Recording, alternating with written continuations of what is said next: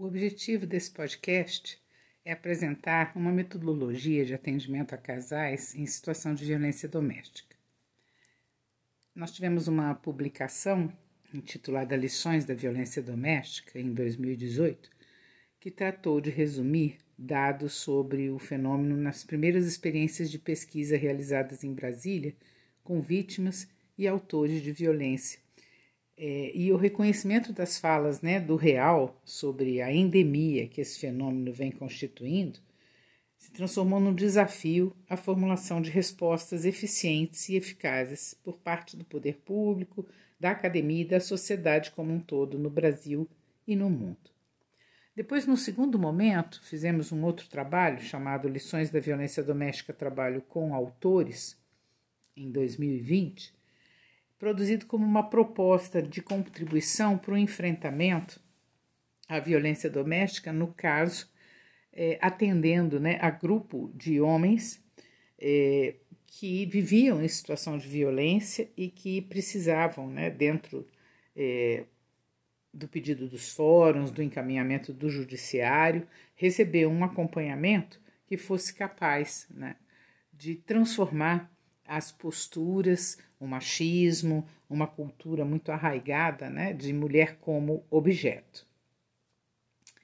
Após quase uma década trabalhando com grupos de mulheres e também de autores, né, se chegou a um momento aonde se percebeu que aqueles casais que viviam em situação de violência e que tinham o desejo de permanecer juntos, ou seja, pensavam que ainda era possível que a relação pudesse é, ser transformada, aprimorada, é, via ser diferente do que eles viviam, né, demandou o, a constituição de ferramentas para que eles pudessem aprender novas posturas, nova forma de comunicação, identificar aquilo que está atrapalhando o casal, é, de forma que foi ofertado uma possibilidade de acompanhamento do casal, né?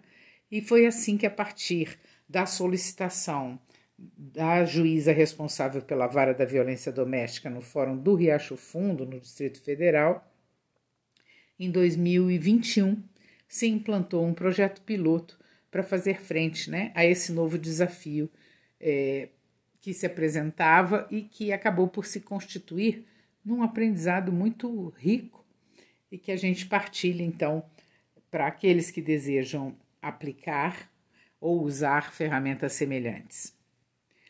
É, teoricamente falando, nós temos três correntes que influenciaram né, a, a análise da situação dos casais é, em violência doméstica é, e também é, essas correntes elas fornecem diferentes approaches na constituição da metodologia que nós vamos partilhar aqui. A primeira corrente né, é a psicanálise, que traz para nós um conceito importante relativo à postura dos autores na violência doméstica. É, o autor de violência doméstica, no geral, demonstra uma baixa neurotização, ou seja, uma falta de consciência de que as suas ações têm consequência. Quando os autores de violência doméstica chegam para o trabalho com autores, né, é, nos grupos, o que se percebe é que eles não entendem que as ações deles têm implicações e são responsáveis pela situação de violência. Portanto, a primeira demanda é, que a psicanálise vem nos, nos aportar é, informações e, e recursos é a respeito de como fazer com que o autor de violência doméstica se torne um sujeito consciente no processo, se responsabilize pelas suas ações e atitudes e perceba como ele pode é, estar contribuindo para o processo da violência doméstica dentro da família ou do casal. É, por outro lado, as mulheres demonstram, nos grupos de mulheres com os quais a gente trabalha desde 2015, um excesso de neurotização, ou seja, elas se responsabilizam por tudo, entendem que as situações todas têm a ver com elas, é, se permitem menos relaxamento, menos alegria, menos prazer. Então a gente tem uma dupla aonde um não se sente responsável por nada da situação de violência doméstica e o outro se sente completamente envolvido, é, praticamente quase numa situação de codependência, né? É, se sentindo a figura central, mobilizadora, transformadora, aquela que vai salvar a relação.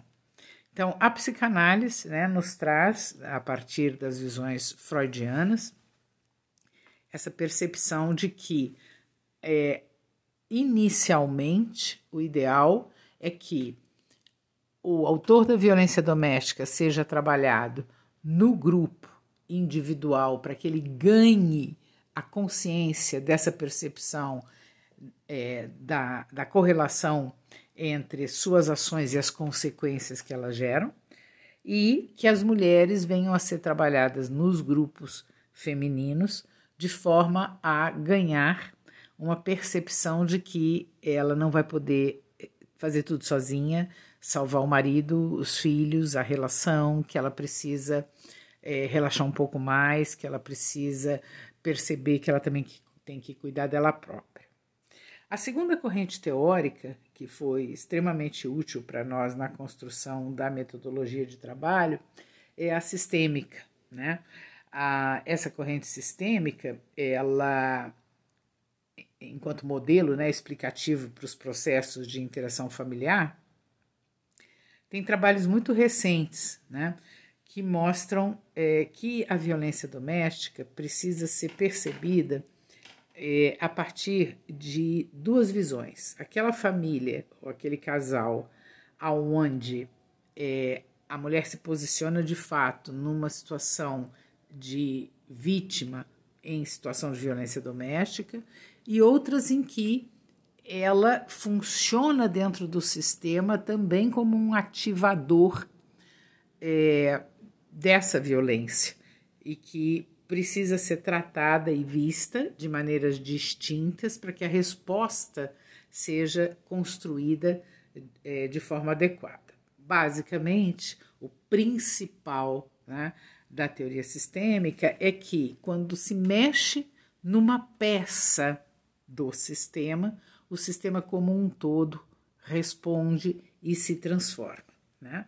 Então, é, é a partir dos anos 70, né, terapeutas comportamentais, dentro da abordagem individual, começaram a utilizar técnicas de atendimento conjugais e familiares. Então, esses trabalhos da, na faixa de 1970, que vieram a constituir a teoria cognitivo-comportamental, é, forma a terceira vertente de referência teórica que nos auxiliou na construção da metodologia de atendimento a casais.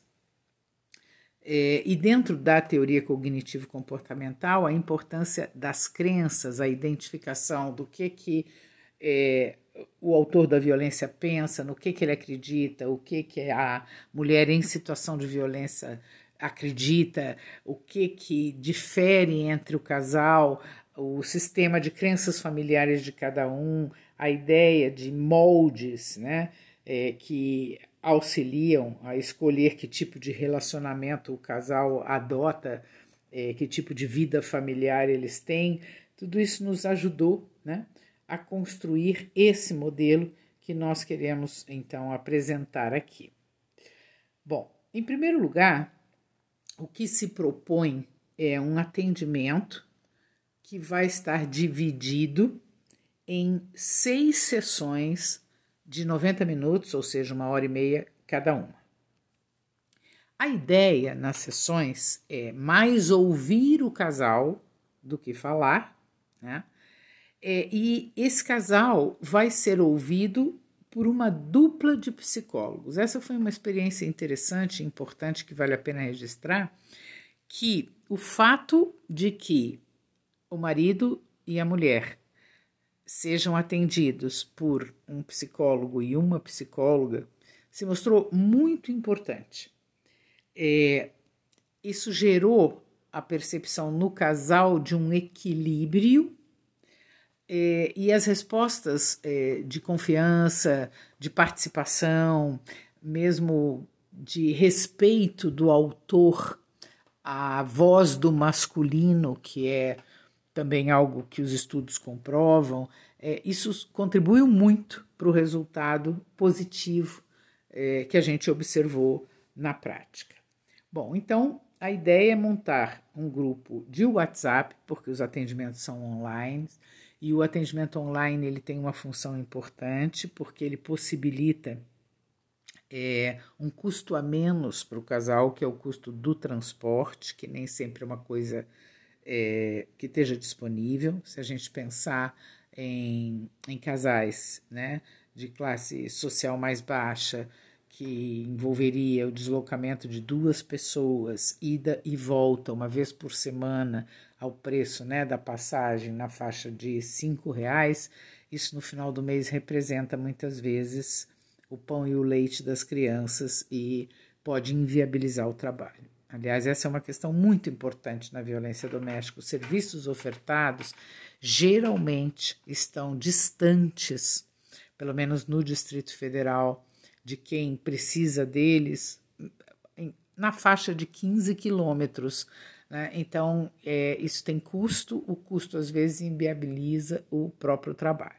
Então, a montagem de um grupo de WhatsApp, que a gente sugere, né, e, e isso funcionou bem, é, seja dado o nome desse grupo, o nome do autor e o nome da mulher, né, é, com alguma imagem colocada no grupo, é importante né, que isso seja colocado. A, a ideia da imagem também configura uma identidade. Né? A gente tem usado imagens de mãos dadas, mas pode ser também uma mandala, pode ser, enfim, aquilo que simbolizar, né, um símbolo neutro, mas que tenha uma força de harmonia, é importante. Né? E essa foto é, certamente vai pode ser escolhida também se acharem melhor pelo próprio casal ou em conjunto com os psicólogos, né? É, e aí este grupo de WhatsApp então vai ser é, constituído pelo autor da violência, pela mulher em situação de violência, pelo psicólogo e pela psicóloga. É, o WhatsApp se mostrou durante a pandemia da Covid-19 a melhor plataforma para se trabalhar online, porque todo mundo tem, ela é leve e ela viabiliza as ligações de vídeo. Então, essa é a razão pela qual ela foi a escolhida e funcionou muito bem. Né? É, então, usar esse grupo para as apresentações, né? para o acordo que vai ser feito no primeiro dia a respeito do dia da semana e do horário em que os encontros, as sessões vão ser feitas, essas, através de chamadas coletivas, né? Então, esses primeiros passos é, de montar o grupo, escolher a imagem, nominar o grupo, estabelecer através de mensagens o dia da semana e o horário e fazer a primeira, a primeira chamada né, é, para a primeira sessão através dessa plataforma se mostrou eficiente, é, eficaz, né? E aí então a gente passou a estabelecer sessão por sessão o que seria meta de trabalho. Então, na primeira sessão, na, na sessão número um, a ideia é que todo mundo se apresente, se conheça, né? É, estabelecer o rapport, o vínculo, construir um clima de serenidade, confiança e o contrato, né? A respeito do número de encontros que a gente pensou e implementou como sendo seis, com boas respostas, né? Seis encontros. É, a necessidade de um lugar seguro e de privacidade para que Eles podem estar, inclusive, em ambientes diferentes, se quiserem, mas também podem estar juntos, o casal, né? É, e a assiduidade nos encontros, é, no dia e no horário definidos. Bom, nesse primeiro encontro, então, além de todo mundo se apresentar, constituir o clima de confiança, de vínculo, é, de estabelecer né, dia horário, ambiente seguro, etc. e tal, é, também se busca é, obter o histórico da constituição do casal, né? É, que deve ser levado né, a, a expor para a dupla de psicólogos a, qual é a situação atual em que eles se encontram. Esses casais foram encaminhados para nós através dos é, juizados, né, das varas de violência doméstica, é, preferencialmente ele já tendo passado pelo grupo de homens, ela já tendo passado pelo grupo de mulheres. Né? Então, a ideia é que é, haja um consentimento e uma adesão deles ao processo. Então, primeira sessão de uma hora e meia, através do grupo de WhatsApp, com é, uma chamada coletiva com vídeo, se destina a essas primeira apresentação, ao contrato, o número de encontros, a necessidade do lugar seguro, a privacidade e a assiduidade, com a percepção né, da história de vida do casal. Depois, na semana seguinte, no segundo encontro, é feito um atendimento individual. A psicóloga vai fazer a chamada para a esposa e o psicólogo vai fazer a chamada para o marido. A ideia nesse encontro é fazer uma avaliação das funções psíquicas de cada um, se há alguma questão de saúde mental é, que deva ser identificada, se há questões de saúde que precisam ser também é, trabalhadas ou percebidas, né? Qual é a queixa que cada um deles tem, é, se se percebe ou se eles mesmos relatam a, o uso de drogas lícitas ou ilícitas, né?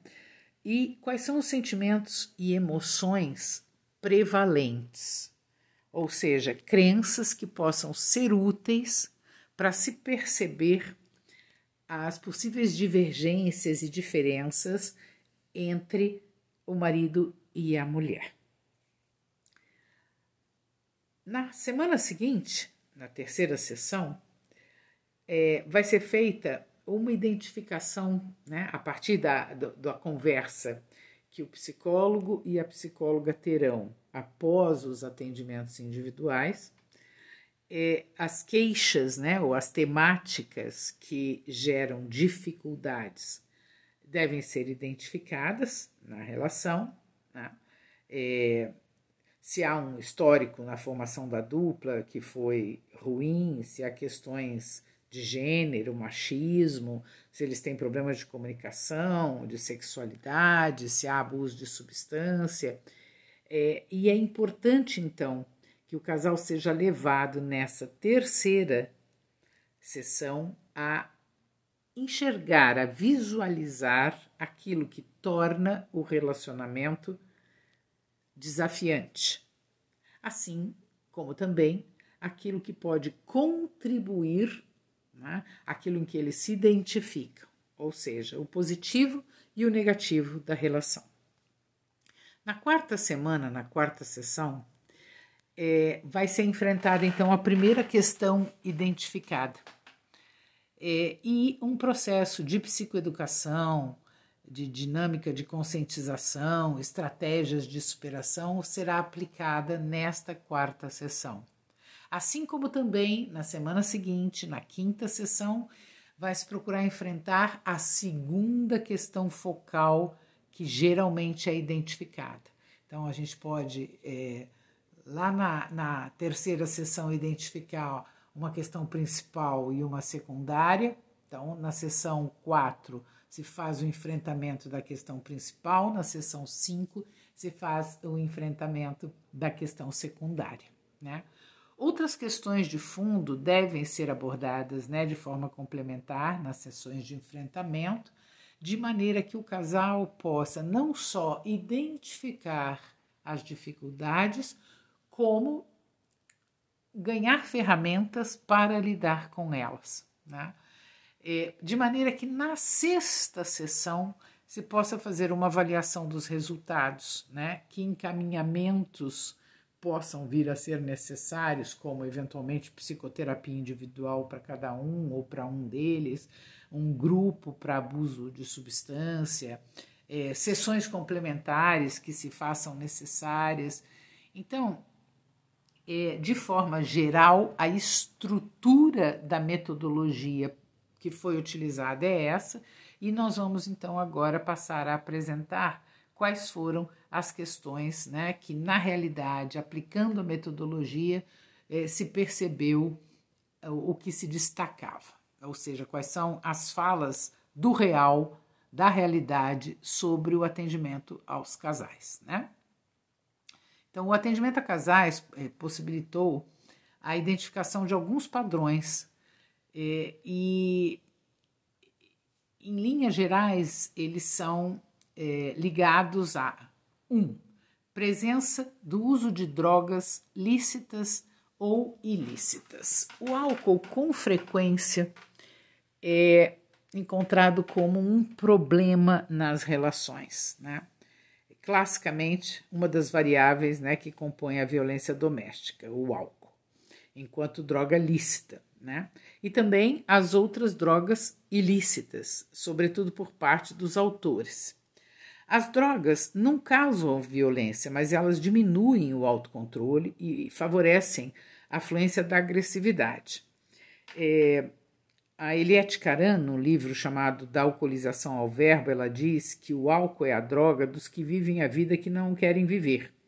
Ele anestesia. Então, com alguma frequência, por detrás do uso do álcool, existe, ó, por parte dos autores, sobretudo, é, um descontentamento com o trabalho, com a própria figura, com o papel que ele exerce dentro da família.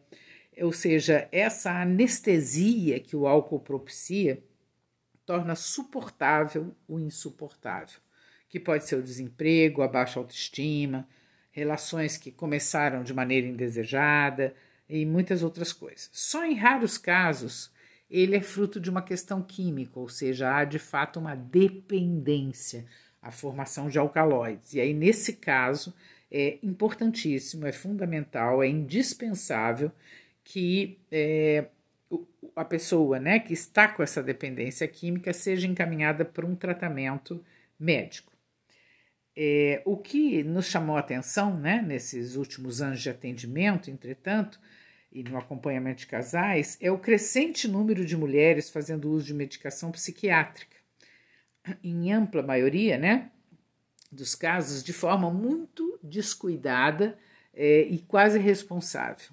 Um uso muito frequente é o uso do Rivotril, que tende a ser utilizado para além do período que deveria, né?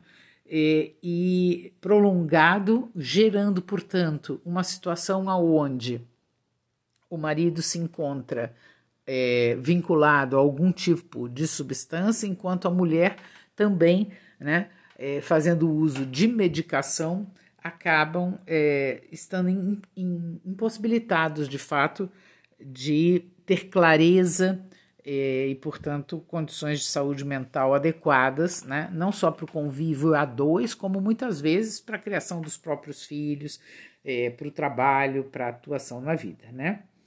É, o, o, desdobramento né, desse anestesiamento conjugal é, se reflete de um lado em filhos pouco assistidos, de outro na dificuldade de se pensar um trabalho psicoterapêutico que seja eficaz, porque a turvação da consciência né, ela precisa ser identificada no atendimento ao casal, de maneira que ela primeiro seja tratada para que depois se possa fazer de fato uma psicoterapia de qualidade em muitos atendimentos, após o fechamento dos encontros programados, a gente de fato encaminhou para o trabalho é, em relação ao uso de drogas.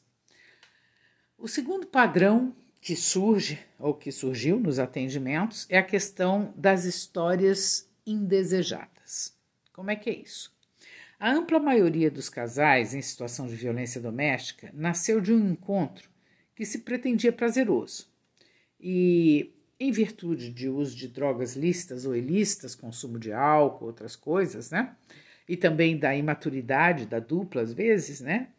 É, esse encontro se transforma em uma gravidez indesejada, que gera um casamento não planejado e, consequentemente, uma responsabilização né, do cônjuge pela própria infelicidade. Não era isso que eu queria, não era isso que eu pensava, não é? Então, é, essa é uma questão muito importante, porque ela determina que a vida do casal tenha sido constituída não a partir de uma escolha, mas de uma falta de escolha. Né?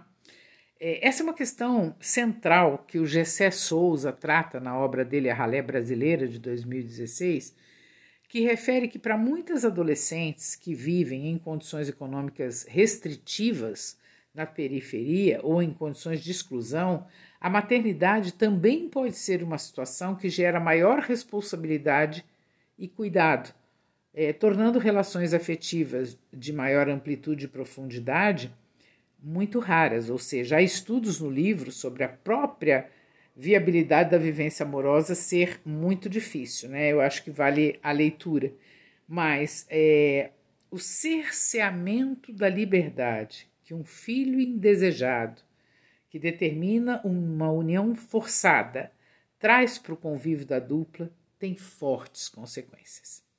É viver o que se impôs e não o que se quis.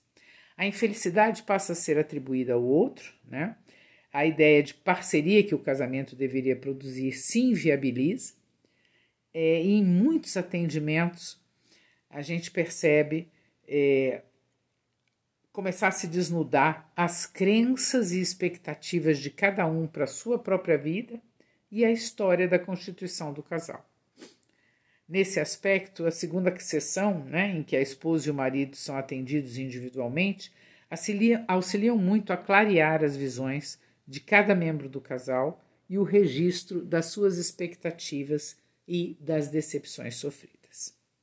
O terceiro padrão que aparece são problemas de saúde. Uma das coisas que por vezes leva agressores e vítimas a confrontos de intensidade alta são questões de saúde ignoradas ou não diagnosticadas.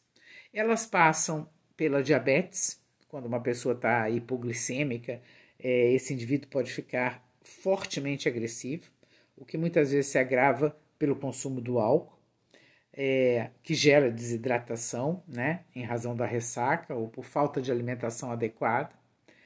É, características genéticas também precisam e devem ser identificadas, né? Em que horário as brigas ocorrem podem sinalizar que a irritabilidade excessiva é, precede a, o horário de alimentação, né? Ou se a ingestão de alimento acalma as pessoas, isso muitas vezes sinaliza para nós que há por detrás daquela agressão uma situação de saúde que precisa ser identificada e tratada. O hipotiroidismo muitas vezes aparece na base de várias condições de saúde, como as depressões, a ansiedade, a apatia, e quando muito grave, até o déficit cognitivo. Em situações de maior gravidade ainda, há psicopatologias graves que podem é, se fazer presentes e elas devem ser identificadas no atendimento ao casal para serem encaminhadas ao tratamento psiquiátrico necessário.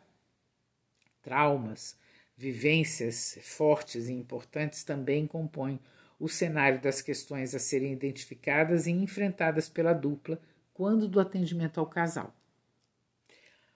O quarto padrão é a transgeracionalidade da violência. O uso né, da ferramenta do genograma, que identifica quem é o pai, quem é a mãe, quem era o avô, quem era o bisavô, é, quem apresentava casos de alcoolismo, de diabetes, quem era irritado, quem batia em quem. É, essas coisas vão mostrando para nós que o histórico da violência com grande frequência é familiar e transgeracional. As ideias, né? É, que a gente correlaciona amor, que na verdade tem a ver com ciúme, agressão ou controle, e em geral são aprendidas em casa. Entender que nós podemos ter associado isso na nossa vida, né? É, essa série de fatores agressivos é, e que não necessariamente isso é verdadeiro, pode ser muito libertador, não apenas para o casal, mas para as futuras gerações, porque a transformação da relação é, no momento atual evita que as novas gerações vivenciem e, e, e repliquem isso é, nas suas relações futuras. Esse tópico, né, nos leva a, ao seguinte, que é de importância estrutural, que é a questão das crenças que cada membro do, do casal traz para a sua união. É, existem crenças individuais e familiares, né?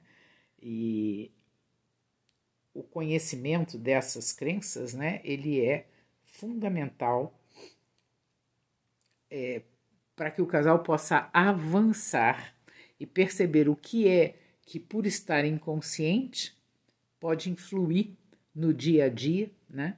É, sem que é, as mudanças possam ser produzidas, justamente porque falta subir a consciência aquelas, aqueles padrões. Então, o, o conhecimento, né? Ele é consequência de uma predisposição psicológica para acreditar em algo, aquilo que a gente justifica para acreditar no que acreditamos, né, as razões dadas para se acreditar na crença, e a checagem disso com a realidade, ver se aquilo é verdadeiro em, ou não. Né? Embora a filosofia estude há muito tempo essa questão desses três fatores que compõem o conhecimento, né, a importância da crença ela vem sendo compreendida através de novos estudos da neurociência que mostram como o funcionamento cerebral ocorre e que as nossas crenças geram química, ou seja, elas produzem efeitos concretos na nossa vida. Por isso, um dos pontos focais do trabalho com os casais passa pela identificação das crenças a respeito dos seus valores, do projeto de vida que o casal tem em comum, dos gostos, das regras condutoras das relações e do que, que é a própria família. Nesse aspecto, a TCC, né, que nós referimos anteriormente, é, contribui muitíssimo para que a gente possa enxergar com clareza o que, que é que cada um que compõe o casal acredita e como isso contribui para a aproximação ou distanciamento da dupla. É, a possibilidade né, de construir novas ferramentas para o relacionamento passa necessariamente por identificar essas questões. Assim, pensamentos, emoções, comportamentos são analisados nas sessões, produzindo a construção de um espaço de verdade que é altamente curativo quarto padrão que a gente vê com bastante frequência e que permeia muito as relações são as crenças religiosas. Destacamos essa crença em específico porque é um padrão é, onde o casal muitas vezes coincide e isso os une, e algumas vezes não coincide, e isso pode influir muito nas respostas que eles dão e que fazem com que eles se mobilizem em direção a cuidar ou não do relacionamento. Né? É, mais adiante a gente vai falar um pouco né, é, sobre a fala dos casais, mas o que mais chamou atenção na fala desses casais enquanto eles eram atendidos é como há uma expectativa de que é, a divindade esteja presente no casal, proteja esse casal, sobretudo dentro das crenças femininas, né? É, ou muitas vezes o quanto isto pode atrapalhar porque eles discordam a respeito dessas questões. Né? É, a questão de base é que a dificuldade de neurotização, de responsabilização masculina a respeito do seu papel na autoria da violência, algumas vezes né, é exposta como uma negação de obediência ou de submissão a qualquer lei dos homens, estando condicionados os autores, né, quando assim admitem, apenas a uma lei divina. Isso também aparece. O trabalho da justiça nesses casos é percebido como um malefício, é como uma imposição, como autoritarismo, e por essa razão, os trabalhos mostraram que a psicoterapia com o casal só deve ser implementada depois do autor ter passado pelo grupo de homens, né? É, porque eles, ao serem trabalhados individualmente, chegam para o trabalho é, a dois, já mais amadurecidos, já mais prontos né, para um, a construção de um núcleo, de um centro de verdade. É, o sexto padrão, que também se mostrou bastante frequente, é a questão do trabalho.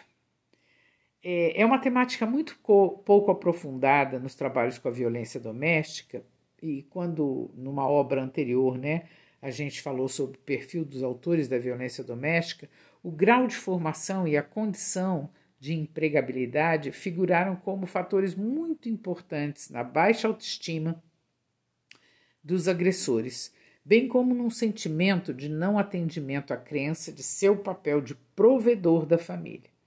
Por isso, nos atendimentos aos casais, essa temática volta a aparecer é, e com ampla frequência está associada ao abuso do álcool referido anteriormente. Em muitos casos, não apenas o homem mostra seu desconforto, como também a companheira partilha da mesma crença, voltando a descartar o papel é, de identificação né, é, dessas crenças na estrutura da constituição do casal. Então, a questão do trabalho, ela normalmente não é referida diretamente, mas quando se observa e analisa as crenças é, de cada um a respeito do que é o papel masculino, do que é do papel feminino, ela pode trazer como pano de fundo né, esse padrão. É, outro padrão extremamente importante que se coloca é a questão da comunicação. Esse certamente é um aspecto focal nas relações, em especial na dos casais em situação de violência doméstica. O padrão de comunicação não violenta preconizado em obras né, como a de Marshall, do manual ou o Manual de Mediação do Ministério da Justiça, é, não é socialmente muito conhecido ou aplicado. É, nós usamos nos atendimentos uma dinâmica é, que possibilite que, de forma relaxada, né, o casal identifique como é difícil se comunicar, porque se comunicar significa levar o outro a formar na mente a mesma imagem que a gente tem, a mesma ideia que a gente tem. E isso não é tão simples quanto parece, né? Então, nesse caso, especialmente as dinâmicas é, engraçadas, divertidas, que relaxam o casal, é, foram excepcionalmente bem-vindas, né? É, e funcionaram muito bem para que o casal possa entender é, que se comunicar é algo que exige clareza, paciência e disponibilidade né, para a construção é, do diálogo. Outro padrão que aparece com frequência é a diferença entre os modelos familiares que cada um viveu. Em linhas gerais, a gente tem três modelos familiares. Um que eu poderia imaginar como uh, círculos muito bem definidos, limites muito bem definidos do que é o pai, do que é a mãe, do que é o filho. É, o pai é sempre pai, a mãe é sempre mãe, o filho é sempre filho, essas figuras não se misturam, é tudo é muito claro e separado. O segundo padrão familiar que a gente encontra normalmente é um, padrão aonde esse contorno do papel de cada um é um pouco mais pontilhado, um pouco mais flexível. O pai é pai, a mãe é mãe, o filho é filho, mas às vezes é, O filho pode dar um suporte para a mãe e atuar um pouco mais como um protetor em vez de ser protegido. A mãe, às vezes, pode ser uma mulher mais forte, mas, mas ainda assim, cada um tem seu papel, embora haja maior flexibilidade. E o terceiro modelo é um modelo que não tem nenhum contorno, onde pai, mãe, filho, tudo se mistura a uma profunda simbiose. O que a gente percebe é que casais que se constituem a partir de modelos bastante diferentes ou opostos, como um modelo rígido é, de um modelo simbiótico, têm problemas. Tem problemas porque a concepção, as crenças que têm a respeito do que seja o papel de cada um, é, podem entrar em conflito. Então é importante que isso seja é, identificado, né? de maneira que o, o casal possa compreender o que ocorre e construir novas ferramentas né, de atuação. Um outro padrão que aparece com frequência é a questão da sexualidade. É, a autora do livro Sexo no Cativeiro, ela ensina com muita propriedade, né, que a proximidade ou o excesso é, de distanciamento pode ter função na relação. O que, que quer dizer isso? Ela diz assim: algumas pessoas é, se sentem mais atraídas, motivadas, quando há uma profunda intimidade. Se sentem é, sexualmente atraídas a, a partir é, da segurança. Enquanto outras pessoas têm sua sexualidade mais mobilizada quando há algum tipo de insegurança presente. E quando um dos dois, né, ou ambos pensam exatamente diferente um do outro, ou seja, um precisa de muita intimidade e o outro, na verdade, precisa de distanciamento, a sexualidade pode sofrer com isso. Portanto, identificar o que mobiliza sexualmente o casal é, e o que pode contribuir para que seja mantida acesa né, a chama do desejo, do afeto e da atração, também é algo que se é, propõe dentro das sessões e pode ser uma das questões a serem enfrentadas, né, a partir da identificação do que, que é, é questão prioritária para o casal e do que, que é uma questão secundária. Outro padrão, ou outra variável importante, né, é a questão dos filhos. Essa é uma temática muito presente no atendimento aos casais. Depois da comunicação, eu diria que ela é uma das principais. É, o fato é que a presença de terceiros no relacionamento determina mudanças no sistema.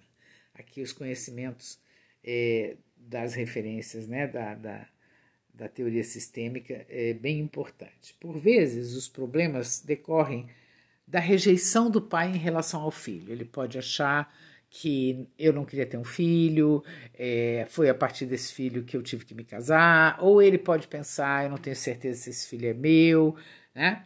A maternidade, no geral, ela é vivenciada e aceita com muita rapidez. Uma mulher que pare um filho automaticamente se sente mãe daquele ser.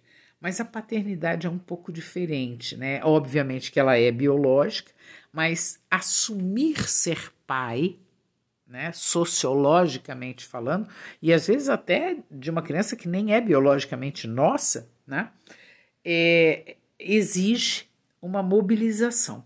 Né? Claro é, que nas mulheres a presença dos hormônios após a gestação contribui bastante para isso. Né? Então, é, se permitir ser o pai de um filho biológico seu ou não é sempre um desafio, né? pelo qual não apenas passa o pai, mas a família como um todo. Né?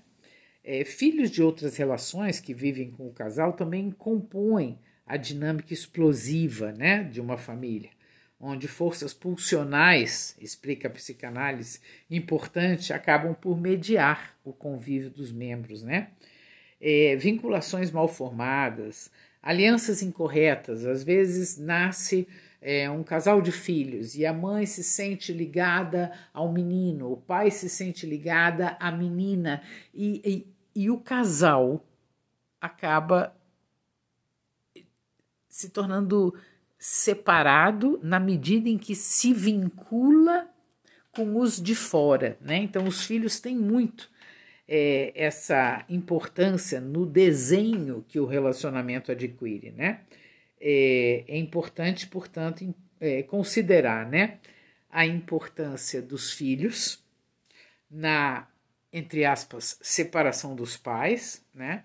É, e nós sugerimos né, a ideia de que as ordens do amor elas precisam ser compreendidas, né? O Bert Hellinger falava bastante sobre isso, para que a gente possa manter uma estrutura saudável é, e não disruptiva na relação. Então, em linhas gerais, né, esses foram os padrões e aspectos que mais se destacaram nos atendimentos realizados. O encontro né, entre os psicólogos nas supervisões e a análise dos ajustes e aperfeiçoamentos, né, ele é contínuo. Então, nós aprendemos com os casais, né, é, e o que o real traz para nós da vida deles, né, e com as teorias sempre revisitadas, né, é, e em razão disso passamos, né, a apresentar então a fala daqueles que foram atendidos, né?